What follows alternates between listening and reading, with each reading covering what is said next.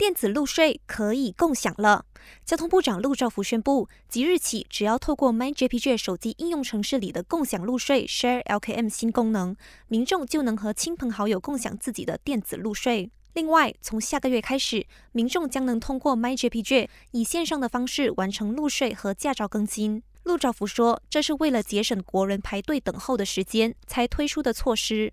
无论如何，民众还是可以自行选择要用电子还是实体路税和驾照。只是在现有的库存用完后，各个陆路交通局分局将改以纸张的方式来实体发放这两种证件。”国内水灾灾情继续好转。截稿前，吉兰丹、彭亨及柔佛合共有七十一名灾黎滞留在临时疏散中心。随着新学年开启，教育部长法丽娜表示，大部分在水灾期间被充当临时疏散中心的学校已经如常开课，除了彭亨州内的四所小学。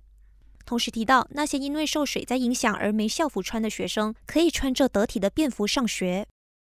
日本石川县能登半岛的七点六级强震死亡人数攀升到了四十八人。目前灾区内的各家医院挤满了受灾病患。然而，由于地震中断了水电供应，许多医院至今无法进行手术。